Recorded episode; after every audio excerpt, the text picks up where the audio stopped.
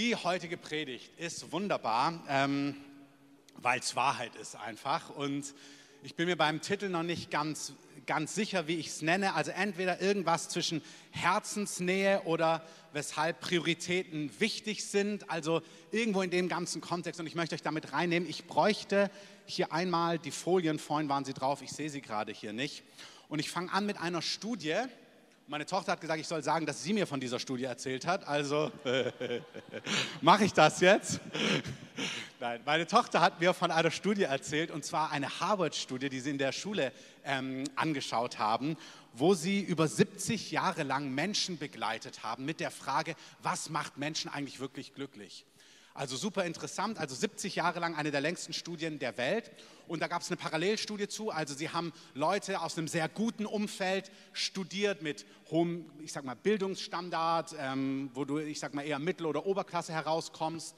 Und dann aber auch Menschen aus ganz anderen Hintergründen, eher ärmlich, eher ghetto-mäßig, also zwei verschiedene Studien. Das Interessante ist, das Ergebnis von diesen Studien und auch von den Vergleichen, ähm, genau, beziehungsfähig Herzensnähe, ist, dass nach über 70 Jahren jetzt, das was so der Kernpunkt ist, die Haupterkenntnis ist, wer nahe, erfüllende Beziehungen hat, wer Bindungen erlebt, ist ein glücklicherer Mensch als andere.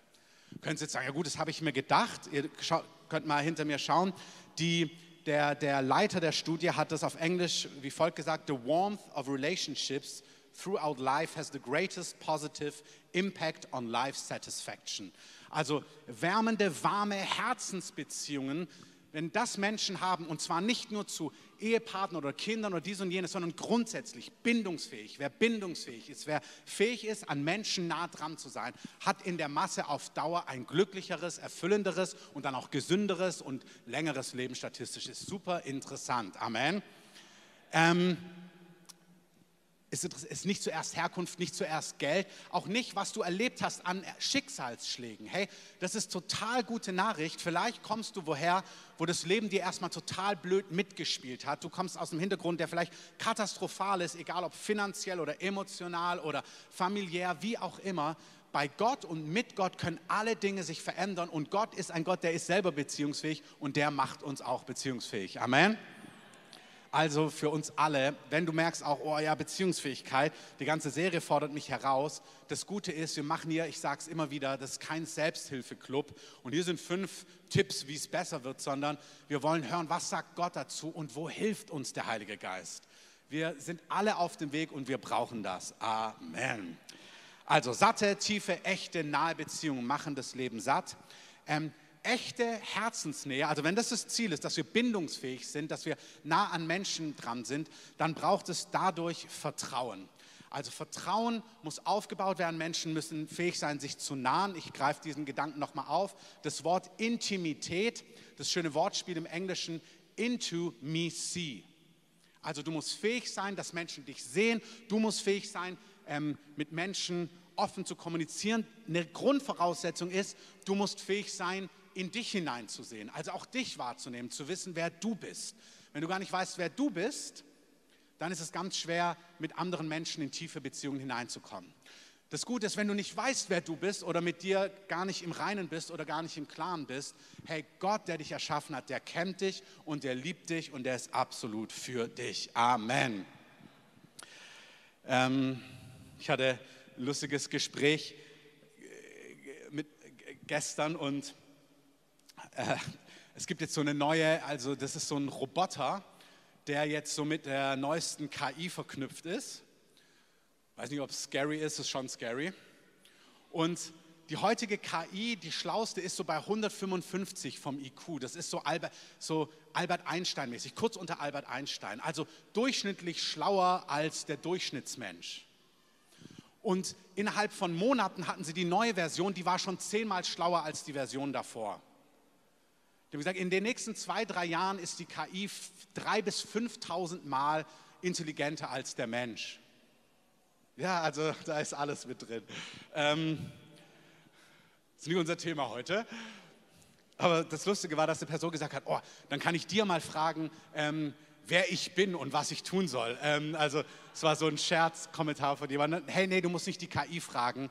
Gott sagt dir, wer du bist und Gott sagt, was du tun sollst und Gott sagt dir, wie du tickst und wie du drauf bist. Amen. Also Gott ist der, der uns kennt. Gott will, dass wir uns kennen. Gott will, dass wir mit ihm versöhnt sind. Gott ist beziehungsfähig. Ich sage das nochmal, Gott ist selbst eine Dreieinigkeit, ist absolut beziehungsfähig ist auch nicht nur in seinem eigenen Namen wir drei und da kommt kein anderer rein, sondern seine Beziehungsfähigkeit führt dazu, dass er sagt, komm, lass uns Menschen machen, uns als Gegenüber. Was auch total stark ist. Gott ist beziehungsfähig, aber nicht in seinem kleinen Hauskreis, den er da oben hat, satt sondern er ist offen, dass da noch Leute dazukommen, nämlich du und ich. Amen. Und Beziehungsfähigkeit ist nicht, damit wir endlich mit unseren drei, vier, fünf so eng und satt und glücklich sind, dass da niemand anders mehr reinpasst, sondern Beziehungsfähigkeit hat damit zu tun, dass wir so satt sind zuallererst in Gott, dann mit Menschen um uns herum, damit wir Kapazität haben, satt und glücklich sind, eine verlorene Welt zu lieben, uns auszugießen und für andere zu öffnen. Amen. Also bitte nicht falsch rumhören. Manchmal haben wir so das Gefühl, ja, wenn ich endlich in meinem kleinen Rahmen happy bin und mich geliebt fühle, dann ist alles gut und dann schottendicht und da braucht niemand mehr reinkommen. Nee, das Gegenteil ist wahr. Wir sollen so überwältigt sein von Liebe, so satt sein von Gott und guten Beziehungen, dass wir Kapazität haben, zu lieben, zu lieben, zu lieben, bis hin zu unseren Feinden. Amen. Also, wenn wir darüber jetzt heute kurz reden, ein paar ganz praktische Sachen über Verbundenheit und Herzensnähe und warum Prioritäten setzen wichtig ist oder warum Prioritäten setzen Liebe ist, dann lasst mich noch mal eins sagen, wir sind für Verbundenheit geschaffen, wir sind für Beziehungen geschaffen, wir sind für Herzensnähe geschaffen, ja zueinander, aber wirklich, das ist wie so eine Binsenweisheit, aber sie ist grundsätzlich Kern und Anfang und Ende und Zentrum von allem. Die erste Beziehung, die intakt sein muss, ist, zwischen, ist die zwischen dir und Gott wirklich, das ist so, ja, wissen wir oder ist klar, aber es muss in der Praxis klar sein. Wer nicht zuerst an Gott dran ist, was auch Rike, was Marc gepredigt haben, wenn wir nicht das zuallererst erleben, dass Gott uns begegnet, dass Gott uns flutet, dass wir in Gott satt sind. Unser Ziel ist nicht, dass Menschen uns glücklich machen. Unser Ziel ist, boah, ich bin glücklich und deswegen kann ich dich glücklich machen. Ich bin satt und deswegen kann ich dir begegnen. Deswegen, das muss in Position sein, sonst wird es zu klebrig, zu komisch, zu humanistisch. Davon reden wir nicht, sondern wir reden von dem, wie Gott sich eigentlich gedacht hat. Amen. Schauen wir uns kurz an, dass die Bibel in Herzensbeziehungen denkt. Ich liebe das. Gott hat Herzensbeziehungen. Nur noch mal kurz der Hinweis, ich sehe leider noch nichts auf dem Bildschirm, aber ich kann mich auch umdrehen. Aber Gott hat Herzensbeziehungen und zwar mit Menschen und in der Bibel sehen wir auch Herzensbeziehungen unter Menschen. Also nochmal, Gott hat Herzensbeziehungen und ich finde es super attraktiv. Mein Thema ist heute auch auf das Zwischenmenschliche ausgerichtet. Aber wenn ich sehe, dass Gott Herzensbeziehungen hat, dann merke ich, ich will auch einer von deinen Herzensfreunden sein, Jesus. Das ist wirklich, wo ich merke, das ist nicht mein Thema heute, aber ich könnte alles andere wegschieben und nur darüber reden, weil ich will so einer sein, wo Gott sagt, das ist mein Freund hier. Was wir sagen, ja, Gott liebt alle, absolut, aber Gott hat schon Herzensbeziehungen. Das ist ein eigenes Thema, aber manche Leute, und das gucken wir uns mal an, da hat Gott einfach da ist was gewachsen. Und das ist nicht, dass er dich raussucht, sondern Gott gibt eine Einladung. Und die Frage ist, was machen wir auch mit dieser Einladung? Gott lädt dich ein. Komm so nah du willst. Und ich ermutige dich, Gott ganz nah zu kommen. Amen. Also schauen wir uns mal kurz ein paar Herzensbeziehungen an. Gott und Abraham, danke. Ähm, Gott muss etwas tun auf der Erde. Ähm, er, mit Sodom und Gomorra, da gibt es Probleme. Und dann sagt aber Gott zu sich, ey, bevor ich das tue, ich kann das nicht einfach so tun, ich muss mit Abraham darüber reden. Gott aber sprach bei sich, sollte ich vor Abraham verbergen, was ich tun will.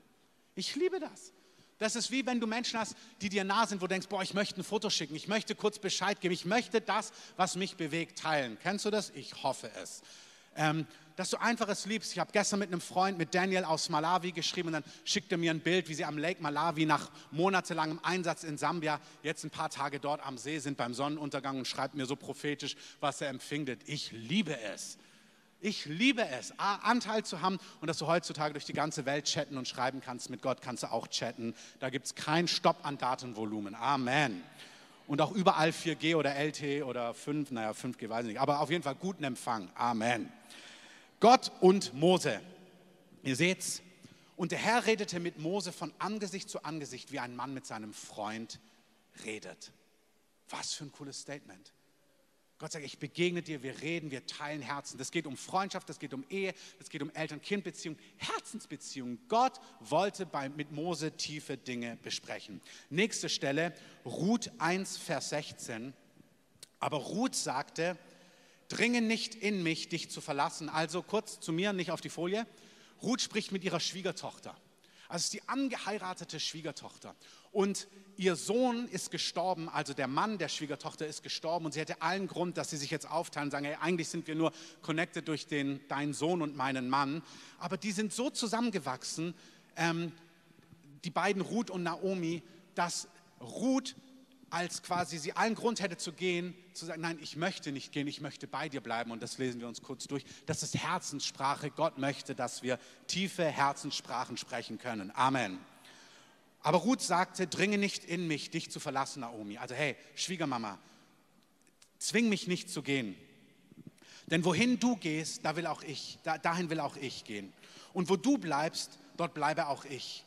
Dein Volk ist mein Volk und dein Gott ist mein Gott. Wo du stirbst, dort will auch ich sterben und dort will ich begraben werden. So soll mir der Herr tun und so hinzufügen, nur der Tod soll mich und dich scheiden. Ist doch total stark.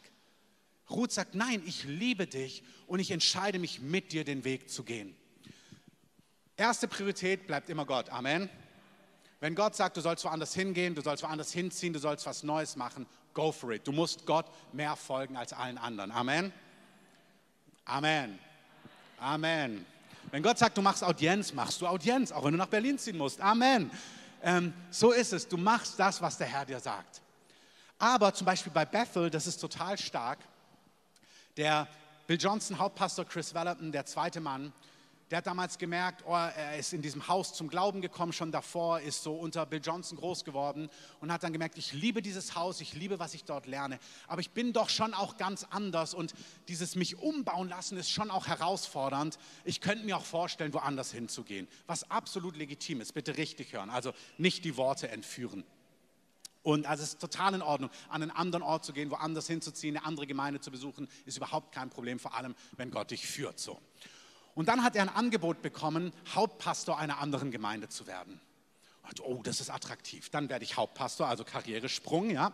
Und dann zweitens, dann muss ich auch da mich nicht mehr so ganz so mich meinen Dingen auch stellen, weil er hat schon gemerkt, er muss sich Dingen stellen. Da kann ich einfach das so machen, wie ich will. Und dieses Ganze, wo ich auch konfrontiert bin hier, muss ich dann irgendwie, dem kann ich ausweichen. Ich weiß nicht, ob du das kennst, dass du manchmal denkst, ach, wäre das schön auszuweichen. Aber Gott ist so richtig gut, sich dir in den Weg zu stellen. Sagen, nein, nein, nein. Also wirklich, es ist gut, wenn Gott dich manchmal in die Enge bringt und nicht auszuweichen. Amen. Auf jeden Fall hat er sich gedacht, doch, ich mache das. Ich gehe zu dieser anderen Gemeinde, ich werde dort Hauptpastor. Ich fühle Frieden. Ich weiß noch, vor über zehn Jahren hatte ich eine Situation, da habe ich auch was richtig herausgefordert, habe ich hier schon ein paar Mal erzählt, habe ich drüber gebetet und als ich mir dachte, aus dieser Drucksituation rauszugehen, habe ich auch richtig Frieden gespürt. Und dann habe ich meinem Mentor damals gesagt, so und so sieht es aus, ich habe mir überlegt, das jetzt so und so zu machen und ich habe drüber gebetet. Ich spüre Frieden. Kennst du das? Ja? Und dann hat mein Mentor mich angeguckt und hat gesagt, ja, aber das ist nicht der Heilige Geist, das bist nur du. Und ich so, oh, sagt wer? Ähm, woher weißt du das? Und wie gesagt, Frieden kann total von Gott sein. Aber manchmal ist es auch so ein selbstgebauter Frieden. Ah, Hauptsache der Druck ist vorbei, der Stress und irgendwie einfach raus aus der Situation. Frieden ist nicht zwingend der Heilige Geist. Also er hat Frieden gespürt und dann hat Gott ihm einen Traum geschickt. Und in dem Traum sieht er, wie er diese Gemeinde übernimmt. Ich weiß jetzt nicht mehr genau die Zahlen, aber entweder sie wächst von 200 auf 2000 oder von 500 auf 2000, ist egal. Aber er übernimmt die Gemeinde und die Gemeinde macht einen richtigen Wachstumsschub. Und im Traum denkt er, boah, fantastisch, das ist richtig gesegnet, wenn ich dorthin gehe. Traum 2, also zweite Szene im Traum ist, er bleibt bei Bethel und sieht, wie er die ganze Welt berührt und Millionen Menschen quasi von seinem Dienst profitieren. Also nicht ein paar tausend, sondern Millionen. Und dann sagt eine Stimme zu ihm im Traum, Chris, wenn du gehst, werden nur wir beide wissen, dass du das Eigentliche verpasst hast. Ist irgendwie, irgendwie alles ist da drin, auch galant von Gott, das sagt, hey, du kannst schon machen, das wird auch erfolgreich aussehen, aber ich gebe dir kleine Sneak Preview, eigentlich habe ich was anderes vor mit dir. Und er hat gemerkt, okay, wow, das würde aber bedeuten, dass ich mich echt Prozessen und Herzensprozessen stellen muss. Und er hat sich entschieden, ich meine, er ist heute bei Bethel, also er hat sich entschieden, ich werde das machen.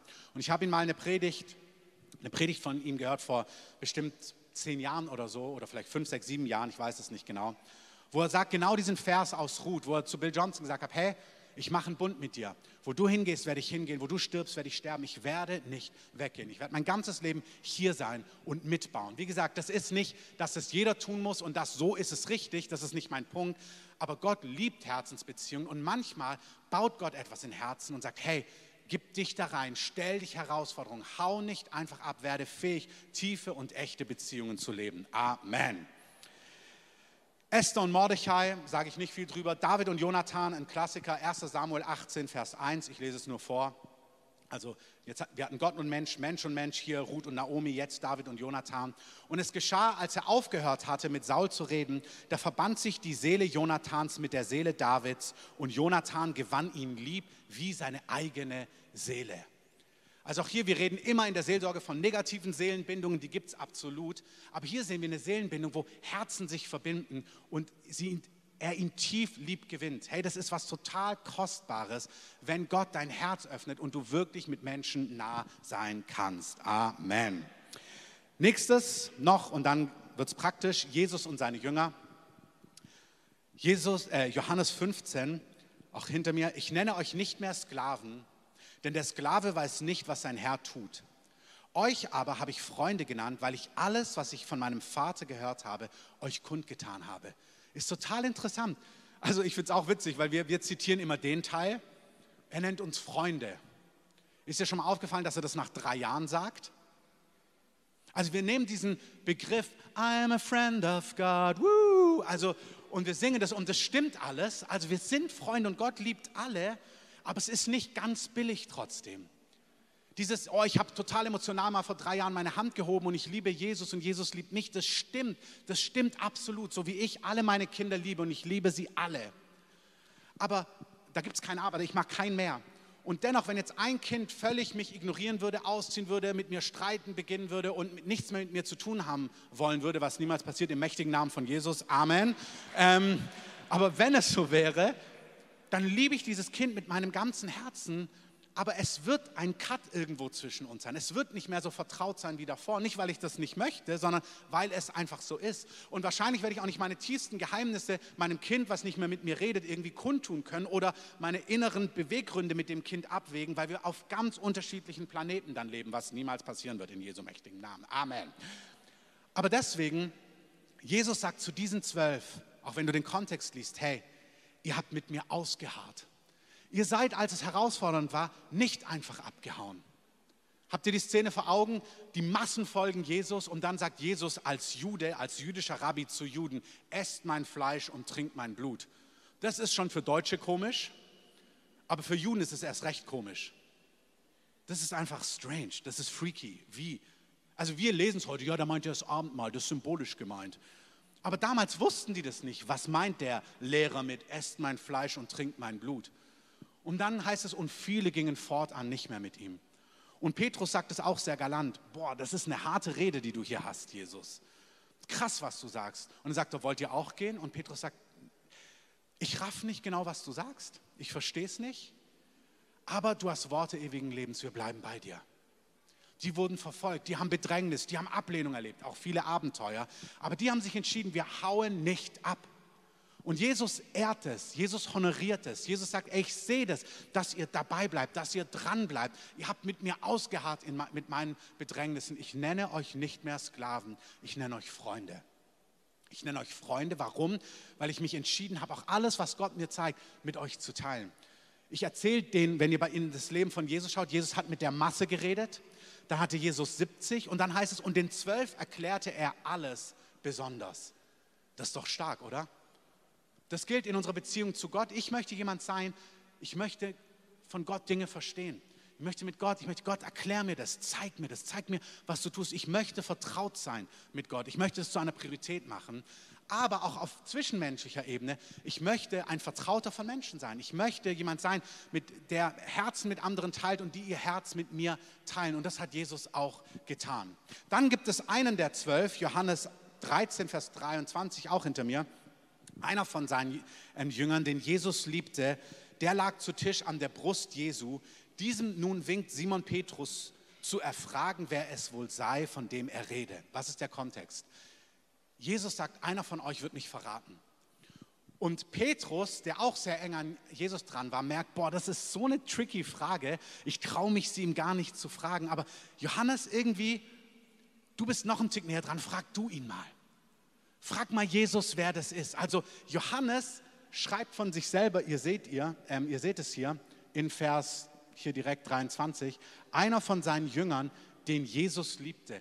Johannes schreibt dieses Buch von sich selber. Er schreibt nicht, ich lag an seiner Brust, weil das ist ja er, sondern er definiert sich als ein Jünger, den Jesus schon sehr lieb gehabt hat, nämlich ich. Aber es ist doch schön, dass er sagt, das ist meine Identität. Ich bin ein Jünger, den Jesus wirklich lieb gehabt hat. Ich hoffe, das kannst du von dir auch sagen. Oder ich hoffe, du hast den Wunsch, so zu leben, dass du weißt, doch, ich bin einer, oh, Jesus liebt mich. Das tut er auch ganz ehrlich. Amen. Jesus liebt dich leidenschaftlich. Glaube seine Liebe, ruhe in seiner Liebe. Und weil er dich so sehr liebt und weil er so für dich ist, nah ihm, such ihn und lerne ihn immer besser kennen. Amen. Jetzt wird es praktisch. Nächste Folie.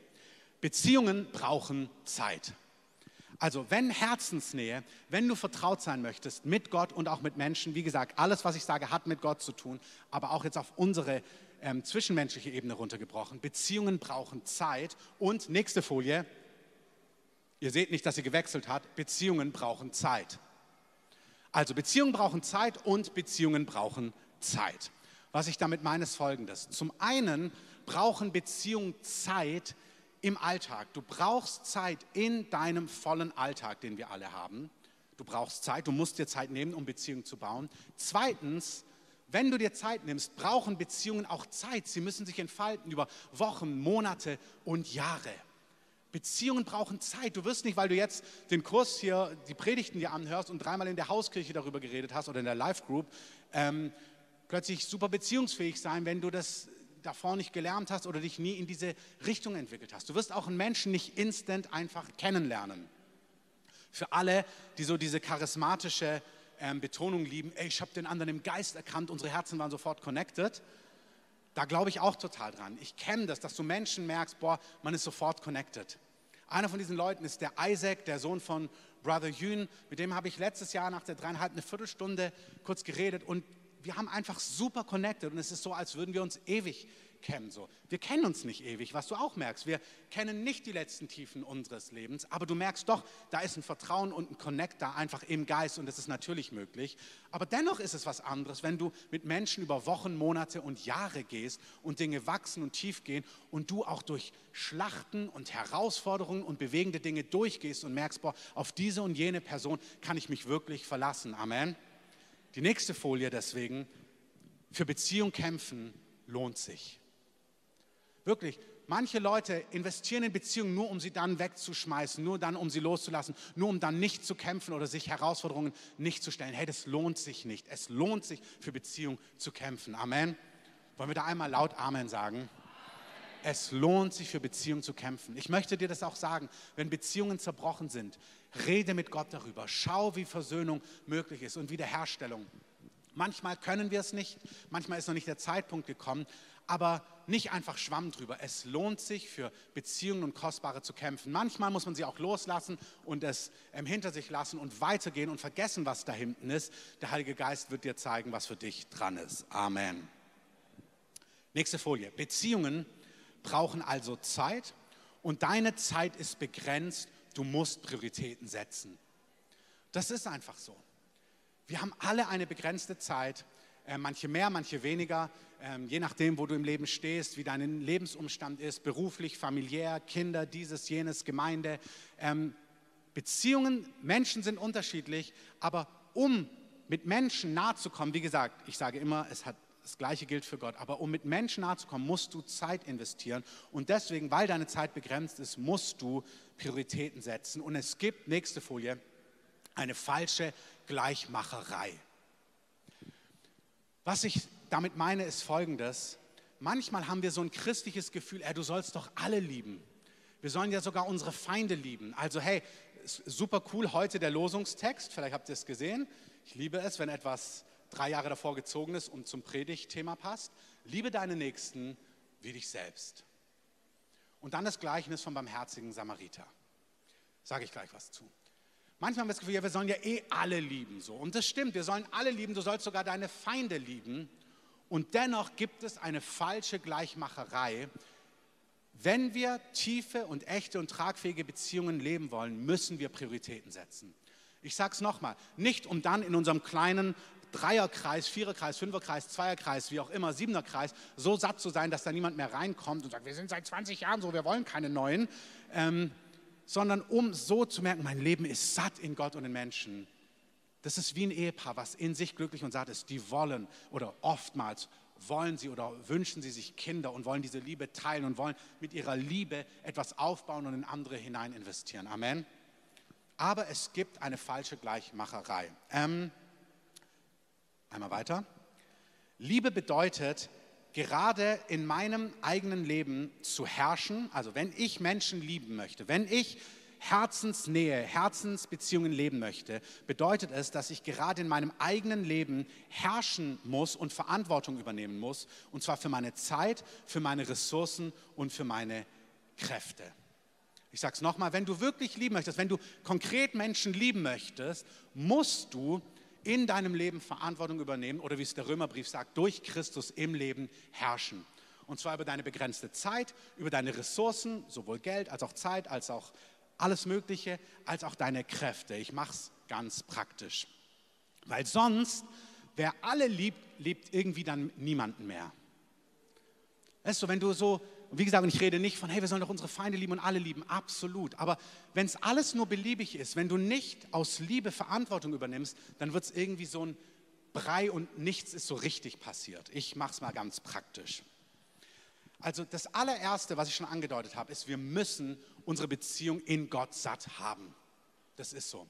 Miri und ich mussten das auch lernen, als wir dann frisch verliebt und frisch verheiratet waren und dann das erste Mal so Wochenenden oder ähm, Urlaub dann zusammen hatten, als wir verheiratet waren, wohlgemerkt. Ähm, da waren wir dann zusammen unterwegs und dann habe hab ich gemerkt, okay, jetzt, hast du, jetzt bist du die Zeit zusammen. Und dann haben wir schnell gemerkt, wenn wir keine Zeit mit Gott auch haben, wenn wir nicht von Gott empfangen auch, dann sind wir nicht nur genießbar. Also dann dann merke ich, oh, mir fehlt was. Dann merke ich, boah, ich bin unausgeglichen, ich bin reizbarer, ich bin unzufriedener, ich bin kritischer, ich bin nicht so, wie ich eigentlich sein möchte. Dann merke ich, boah, ich liebe dich und ich liebe Zeit mit dir, aber ich merke, boah, es gibt eine Priorität eins in meinem Leben und das ist Gott. Und ich brauche das, ich muss mir Zeit nehmen, dass Gott mich füllt, damit ich voll bin, damit ich lieben kann, damit ich mich hingeben kann. Und es nimmt nichts von meiner Frau weg oder von der Person, die du liebst. Ja, wenn du mich lieben würdest, dann wäre das egal. Also hey, Gott ist immer Nummer eins. Amen. Und ich ermutige euch in euren engsten Beziehungen, egal ob das Ehe ist oder Freundschaften, dass ihr euch einander pusht, dass Gott und auch die Zeit mit Gott und die Begegnung mit Gott Nummer eins ist und Nummer eins bleiben darf und immer mehr wird. Amen. Das ist nicht lieblos und das ist nicht gleichgültig, sondern das ist kostbar. Das heißt, ähm, die Prioritäten, die wir in unserem Leben haben, sind zuallererst Gott, dann sind es die nächsten Menschen, das mag dein Ehepartner sein, wenn du verheiratet bist. Das mag deine Familie, deine Kinder sein oder in diesem Level deine engsten Freunde. Also du merkst, das sind meine engsten Freunde und auch hier sind Menschen unterschiedlich. Der eine hat einen besten Freund oder eine beste Freundin, die nächste Person hat zwei, drei enge Leute oder drei, vier. Ich weiß nicht, wie deine Kapazität ist. Manche haben 17 enge Leute. Hey, whoever, ich weiß nicht, wer du bist. Du musst auf jeden Fall schauen, es gibt Kreise. Es gibt Gott und dich und dann gibt es deine, wenn du verheiratet bist, Frau, Mann oder deine Familie, deine Kinder und dann gibt es die engsten Freunde um dich herum und dann gibt es weitere Freunde. Da ist auch irgendwo die Gemeinde dann mit drin, die Brüder und Schwestern. Und dann gibt es sogar die, die ganz da draußen sind. Das ist nach der Bibel ein Unterschied. Es ist ein Unterschied, ob du im Haus bist oder außerhalb des Hauses. Das klingt nicht lieblos. Jesus sagt, kümmere dich um er als erstes um die Hausgenossen des Glaubens, dann um die, die nicht zum Haus gehören. Und dann gibt es noch die Feinde und das ist nicht das Gleiche. Das heißt, du hast nicht so viel Anspruch auf mich wie meine Frau. Und in der Theorie bejahen wir das alles, aber wenn ich danach im Gottesdienst sage, ich habe jetzt nur drei Minuten, ich möchte los und ich muss los, dann sind manche Leute empört, weil sie denken, aber ich bin jetzt hier und du bist der Pastor und ich verstehe das, es hat Raum. Also alles hat Raum, ich erkläre es gleich. Noch nicht, noch nicht stolpern, bitte. Noch nicht stolpern, noch kurz und sonst anlehnen beim Nebenmann, dass du es aushältst, was ich sage.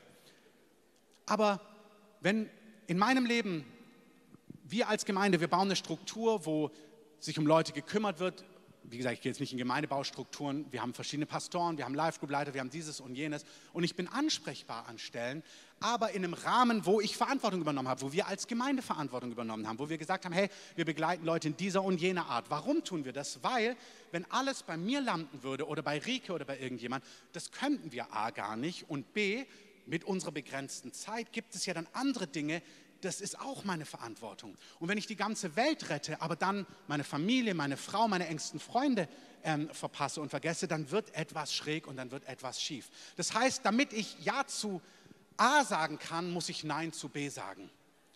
Also ich kann nicht Prioritäten setzen und Verantwortung besetzen und da, wo ich gerufen bin, zu lieben, da zu sein, mit Zeit, mit Ressourcen, mit Kraft, wenn ich zu allen beliebig immer und überall gleich ja und gleich offen und gleich verfügbar bin. Das ist einfach nicht möglich. Für manche klingt es lieblos. Deswegen schauen wir schnell, ob es im Wort Gottes steht. Einmal hinter mir, Lukas 10. Genau die Bibelstelle, die heute ähm, in der Losung ist, aber ich hatte sie schon in der Predigt. Und er trat hinzu das ist das Gleichnis vom barmherzigen Samariter. Also da ist ein Mann, der wurde auf dem Weg zusammengeschlagen. Und dann läuft ein, also und jemand sagt, hey, wer ist denn mein Nächster? Und Jesus gibt jetzt eine Antwort. Wer sind unsere Nächsten? Wen sollen wir lieben wie uns selbst? Das ist es ja. Wir wollen als Gemeinde Gott lieben und den Nächsten wie uns selbst. Und dieser Schriftgelehrte sagt, ja, wer ist denn mein Nächster? Und Jesus gibt ein Gleichnis. Da war ein Mann, der ist von Jerusalem nach Jericho gereist. Und in der Wüste wurde er überfallen. Und haben sie zusammengeschlagen und er lag blutend da. Und dann kommt ein Erster, der sieht es und merkt, oh, der ist nicht aus, meinem, aus meiner Volkstruppe, ist ein Flüchtling, ist vielleicht gar nicht aus Deutschland, nicht so weiß wie ich. Und er läuft einfach an ihm vorbei. Dann kommt ein zweiter, der eine ist sehr geistlich, der andere ist aus dem Rechtssystem, also ein Jurist, also wo du denkst, hey, eigentlich ist es doch eure Verantwortung, aber sie laufen beide vorbei. Und dann kommt ein Samariter, der eigentlich jetzt biblisch gesehen, haben die beiden auch so kulturell gar nichts miteinander zu tun. Und dieser Samariter, jetzt hinter mir, trat hinzu, verband seine Wunden und goss Öl und Wein darauf. Und er setzte ihn auf sein eigenes Tier und führte ihn in eine Herberge und trug Sorge für ihn. Und am folgenden Tag zog er zwei Denare heraus und gab sie dem Wirt und sprach: Trage Sorge für ihn und was, noch dazu, und was du noch dazu verwenden wirst, werde ich dir bezahlen, wenn ich zurückkomme kennen wir alle. Ich möchte was anderes darin betonen oder die meisten von euch, wenn du mal vom barmherzigen Samariter gehört hast. Erstens, er merkt, ja, das ist meine Verantwortung. Er trug Sorge für ihn, er nimmt ihn, er bringt ihn in die Herberge und jetzt kommt der interessante Punkt. Den hat unsere Bibelschullehrerin damals gesagt und der hat, mich, der hat mein Leben so tief gesegnet, deswegen teile ich es mit dir. Er trug Sorge für ihn und am darauffolgenden Tag gibt er Geld und reist weiter. Sagt, diesen Teil kann ich dir geben mit gutem Gewissen, mit Freude und mit Freiheit. Aber nein, ich werde nicht die nächsten drei, vier, fünf, sechs, sieben Tage jetzt hier sitzen und dich pampern und so weiter und so fort, sondern ich tue diesen Teil, aber diesen Teil tue ich nicht. Und Jesus sagt, das ist ein Beispiel für Liebe. Und wir haben zu oft in unserer Gemeinde Sätze wie, wenn ihr lieben würdet, dann würdet ihr richtig drei, vier, fünf Tage dort sitzen. Wir wissen nicht, warum er weitergereist ist. Wir wissen nicht, wen er besucht hat. Wir wissen nicht, was dran war. Aber er hat geherrscht in seinem Leben und hat gesagt, das ist meine Priorität.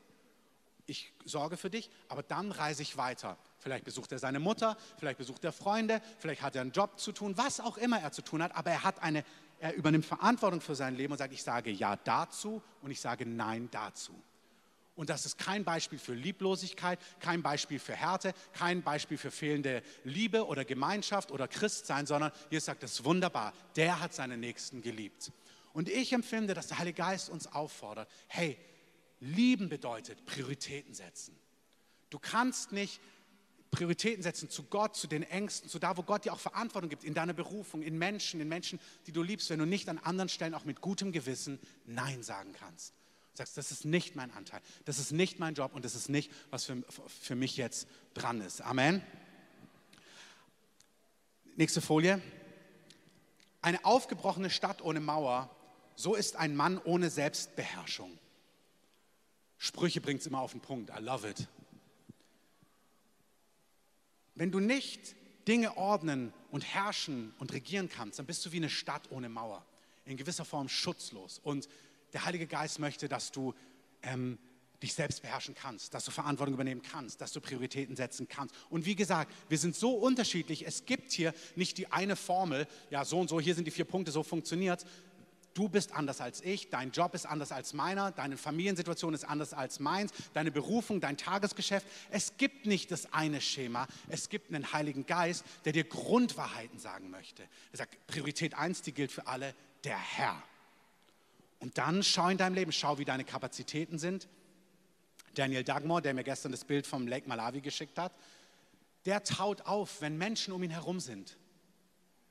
Der liebt es und noch jemand und noch jemand und noch jemand und dann wird er immer lebendiger. Und ich werde dann immer müder. Ist so. Ich liebe euch alle.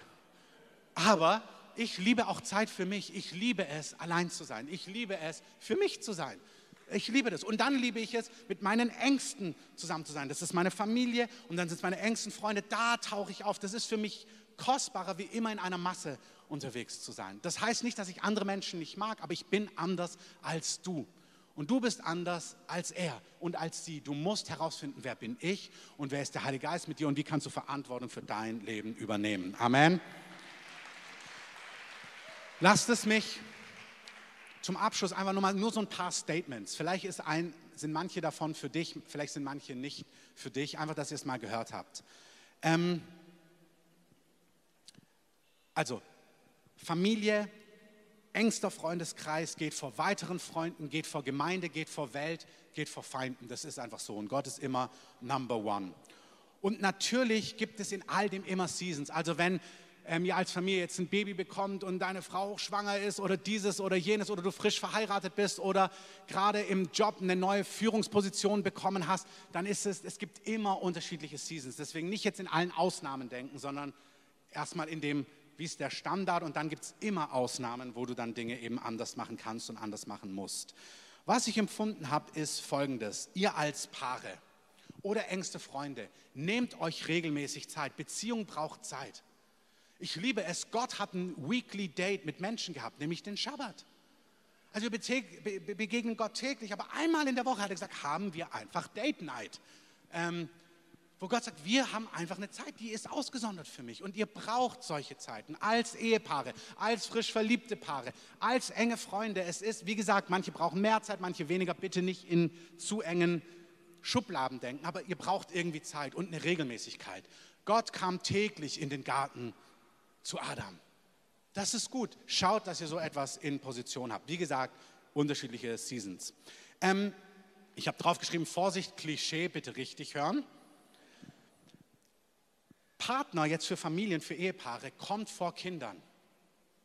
Deine Kinder ziehen irgendwann aus und dann brauchst du eine enge Bindung mit deiner Frau oder mit deinem Mann. Ihr müsst Freunde sein, ihr müsst euch verstehen in 20, 30 Jahren. Deswegen könnt ihr nicht eure Beziehung auf Pause setzen für die nächsten 30 Jahre.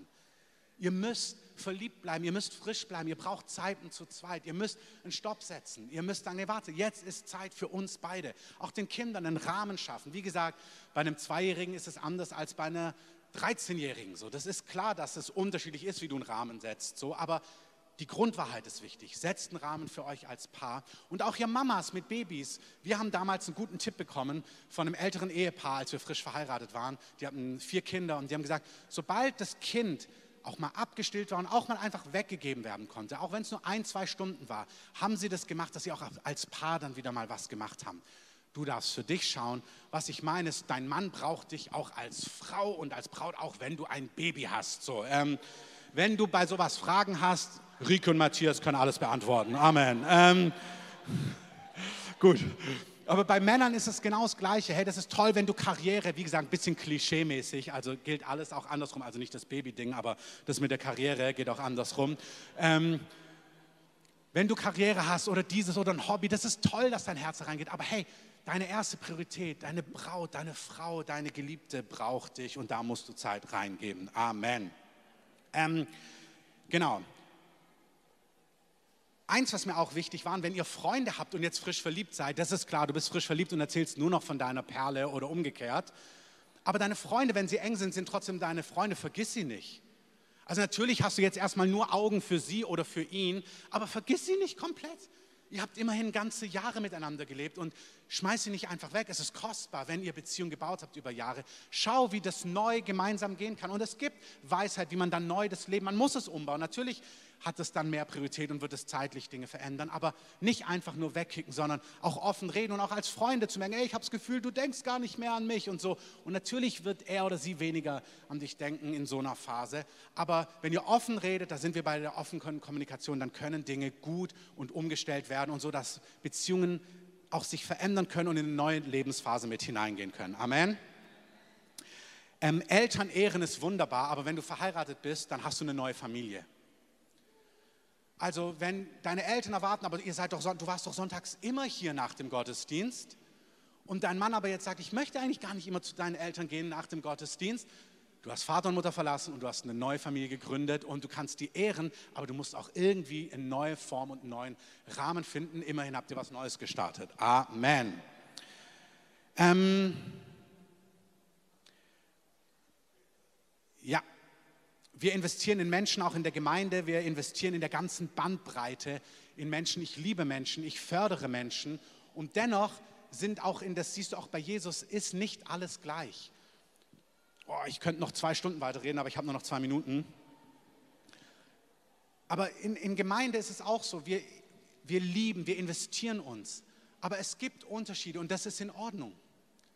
Du musst nicht jedem der beste, der engste Freund sein. Du bist nicht jedem alles. Jesus ist der Retter der Welt. Das ist so wichtig. Ja, aber dann ist die Person ganz traurig. Genau. Wenn du es aus Menschenfurcht nicht machst, sind deine Ängsten traurig. Weil weißt du, da ist es immer einfacher. Es ist immer einfacher, aus Menschenfurcht mit der Person noch eine Stunde weiterzureden am Mittwochabend, obwohl du deiner Frau versprochen hast, um elf zu Hause zu sein. Ja, aber sie war so bewegt, das ist einmal in Ordnung, auch zweimal, vor allem wenn es Heilig Geist geleitet ist. Wenn es Menschenfurcht geleitet ist und du immer allen alles bist und die, die dir am engsten sind, denken, ja, aber du kommst nie und hey, du hast gesagt, du kommst zum Fußballspiel, aber eigentlich bist du nicht gekommen, dann sind die, wo du die erste Verantwortung hast, werden enttäuscht und irgendwann passt es nicht mehr. Und da fällt es so leicht, weil das sind ja unsere, die hauen eh nicht ab. Aber das sollte so nicht sein. Deswegen haben sie noch mehr eigentlich das Recht, dass du Verantwortung übernimmst in deinem Leben, um dein Wort und deine Prioritäten auszuleben. Ganz praktisch runtergebrochen dort, wo sie hingehören. Amen. Wenn euch das bewegt, als Paare, als Familien, als Freunde, redet offen miteinander. Nicht so, sag ich doch, ähm, das ist nicht so förderlich, aber so mit Weichheit. Ja, da könnten wir, Schatz, nachjustieren. Ähm, denkst du nicht auch? Also, dass wir nicht jetzt mit dem, sondern aber dass wir offen ins Gespräch gehen über diese Dinge. Ähm, ich möchte sagen, ich spüre das. Es gibt Stellen, da merke ich, ich habe letztens, also wenn ich zum Beispiel meiner Familie was verspreche, dann möchte ich das halten können. Und es bedeutet, ich muss an anderen Stellen Nein sagen. Das ist so. Wenn ich meinen engsten Freund, wenn ich dafür Zeit haben möchte, kann ich nicht für alle. Auch wegen meinen Kräften, auch wegen meinen Ressourcen. Ähm, es ist einfach so. Wenn ich mich nur da ausgieße und dann nach Hause komme und merke, boah, es gibt so Tage, oh, ich habe keine Kraft, okay, aber eigentlich bin ich auch da gerufen, dann da zu sein. Und gut, ihr habt den Punkt verstanden. Ich muss es abschließen. Band, ihr könnt nach vorne kommen, bitte. Ähm oh, ich habe so viel mehr zu sagen.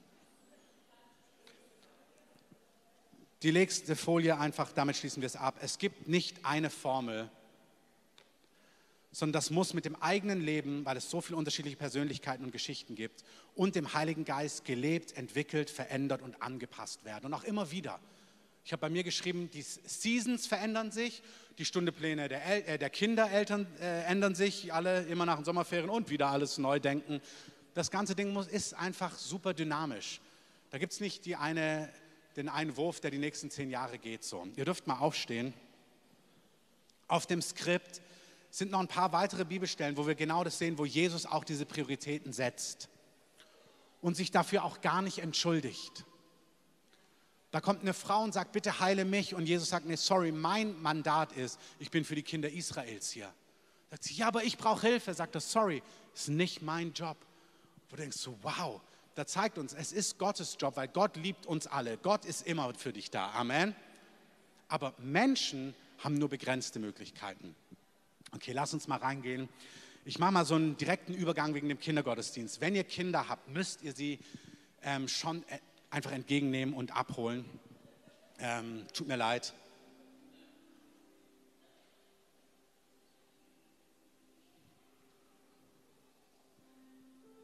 Ich bete jetzt noch kurz und dann machen wir das offizielle Ende. Also bleibt noch einen Moment hier.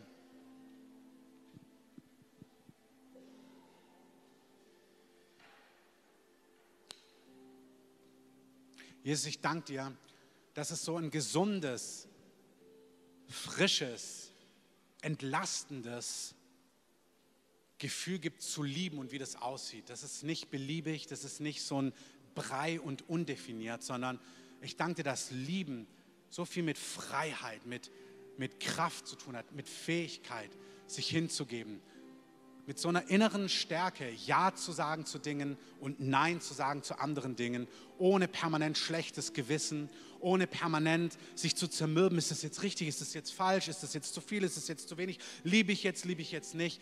Alles zu kompliziert. Es gibt ein Original, es gibt was Leichtes, es gibt ein Verbundensein mit Gott, mit dir. Und dann, weil wir voll des Heiligen Geistes sind, aus der Mitte unserer Person heraus zu lieben, uns hinzugeben, Prioritäten zu setzen.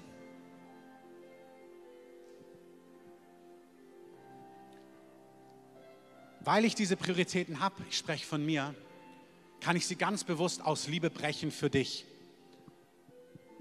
Weil ich mein Leben für mich geordnet habe, kann ich mit großer Freiheit danach sagen, jetzt mache ich es ganz bewusst anders für dich. Nicht, weil ich Menschenfurcht habe, sondern weil ich wirklich dir Liebe ausdrücken will. Weil ich wirklich jetzt stehen bleiben möchte und hören möchte. Und weil ich mir jetzt eine extra halbe Stunde nehmen möchte, um dich zu hören, um für dich da zu sein, um dir die ganze Aufmerksamkeit zu geben. Das gehört dazu. Heiliger Geist, ich danke dir, dass du uns bei diesen Dingen hilfst, dass du das runterbrichst auf die verschiedenen Personen, Familien, Lebenssituationen. Herr, du siehst auch das ganze Dilemma, wo Dinge klemmen, wo sie kompliziert sind, wo wir das nie gelernt haben, wo wir ein falsches Bild haben, wo was Religiöses an uns klebt, was einfach nur klebrig und komisch ist.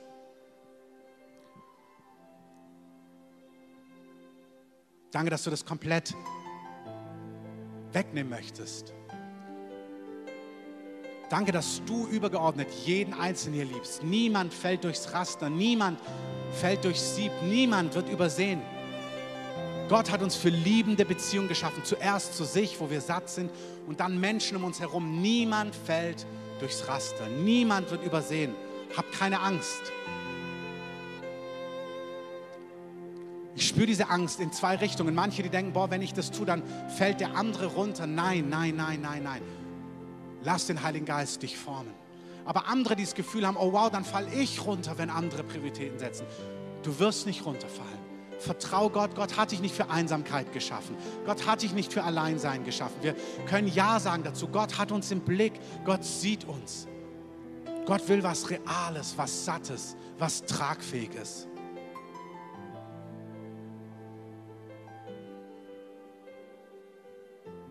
Machen das jetzt so, wir singen ein Lied für die, die los müssen heute. Ihr dürft gerne losgehen. Ihr könnt, wenn ihr wollt, um 17 Uhr dazukommen. Für alle anderen machen wir einfach jetzt eine Reaktionszeit. Ihr könnt nach vorne kommen. Ihr könnt dem Herrn sagen, oh ja, Herr, hilf mir hier, lehr mich das. Ich brauche hier noch mehr. Mir fehlen noch Details. Oder, oh ja, ich spüre, wie eng mein Herz ist. Hilfe, SOS. Der Herr versteht SOS. Manchmal merkst du einfach nur SOS, Hilfe, Help. Der Herr antwortet darauf so gerne. Das sind die Prioritäten, die Gott ordnen will. Dass du merkst, ja Gott, dann flute mich mit deiner Liebe, dass ich lieben kann. Dass ich nicht zuallererst Liebe brauche, sondern dass ich lieben kann. Ihr dürft, während wir das Lied singen, losgehen, wenn ihr das müsst. Ihr dürft aber mit einsteigen, ihr dürft nach vorne kommen. Wir beten erst einen Augenblick gemeinsam, bevor das Ministry-Team kommt. Ihr könnt jetzt erstmal für ein paar Minuten alle einfach reagieren, die das wollen. Wir gehen in dieses Lied rein und dann gehen wir in eine Gebetszeit hinein.